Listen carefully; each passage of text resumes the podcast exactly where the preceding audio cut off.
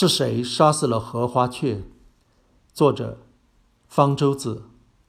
十几年前有一次我去广州，有人请我吃饭，上了一盘小鸟，我以为是烤乳鸽，尝了一口觉得味道不对，一问得知是一种叫做荷花雀的野生小鸟，广东人认为是美味的。我并不觉得有多好吃，而且我是不吃野生动物的，所以就没再吃下去。荷花雀的中文学名叫黄胸鹜，是一种候鸟，从欧洲飞到广东、广西以及东南亚国家过冬，然后就被当地人捕杀了吃。国际上有一个叫做国际自然保护联盟的机构，它的职责是给世界各地的物种评定濒危的等级，分成无危、近危、易危、濒危、极危、野外灭绝、灭绝几类。十几年前，我在广州初次见到荷花雀的尸体的时候，它还被归为无危。到二零零四年升级为近危，之后每过一到四年升级一次，到现在竟然成了极危，马上就要灭绝了。媒体上有人说它是被广东人吃得快灭绝的。在上世纪九十年代的时候，广东民间突然流传一种说法，说荷花雀是天上人参。吃了可以补肾壮阳，于是荷花雀遭到了大量的捕捉。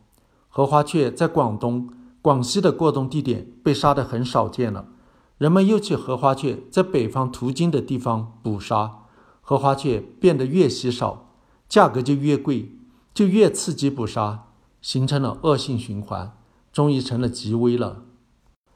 也有人不同意这个说法，有个叫做马立明的广东人。是吃荷花雀的爱好者，在腾讯大家栏目发了一篇文章，题目叫做“把濒危动物吃灭绝，这个锅中国人不能背”。此人是个政治学博士，怎么成了研究荷花雀灭绝的专家呢？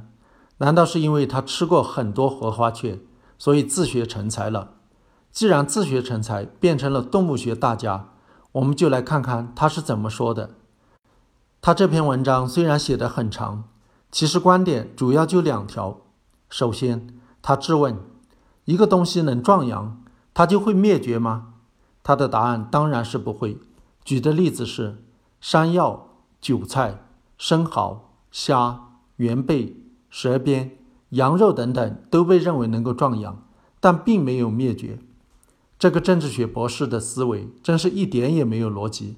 不知当初拿博士学位的时候是怎么做的学术研究？有其他东西没有因为壮阳迷信就被吃灭绝了，不能证明荷花雀就不会因为壮阳迷信被吃灭绝。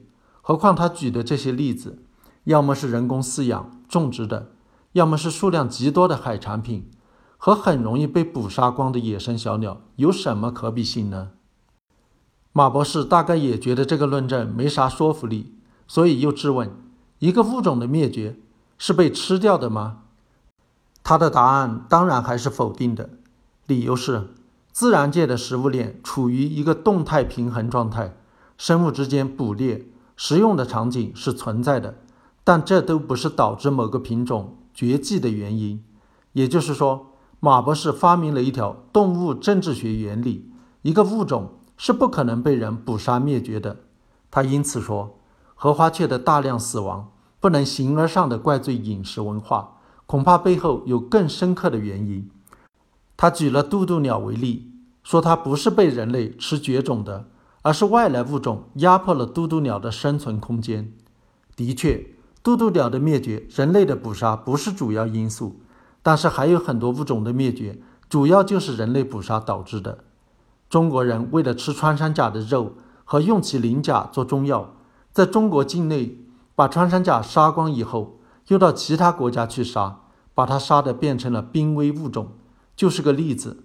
如果说穿山甲毕竟还没有灭绝，那么也还有别的物种已经被人类杀灭绝了。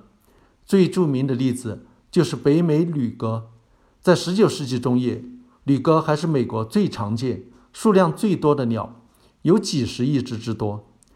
但是主要是由于被大量的捕杀当廉价的肉来吃，几十年后，旅鸽就被杀得彻底灭绝，一只不剩了。在旅鸽濒临灭绝时，动物园曾试图靠人工繁殖延续这个物种，但是没能成功。并不是什么动物都可以人工养殖的。荷花雀是因为什么原因濒临灭绝的？当然不能听政治学博士的，要听动物学家的，特别是听国际自然保护联盟的。荷花雀十几年前在其欧洲繁殖地还有几十万只，到现在只剩下几百只，如此惊人的减少速度。国际自然保护联盟认为，主要原因就是因为荷花雀。在其迁徙路线和非繁殖地遭到了大量捕杀，多次提到了中国南方广东省把荷花雀当成美味，而且雄性荷花雀还被中国人当成吉祥物，大量的捕杀做成标本，摆在家中，指望靠它招财纳宝。所以把荷花雀杀得濒临灭绝，这个锅中国人，尤其是广东人的背。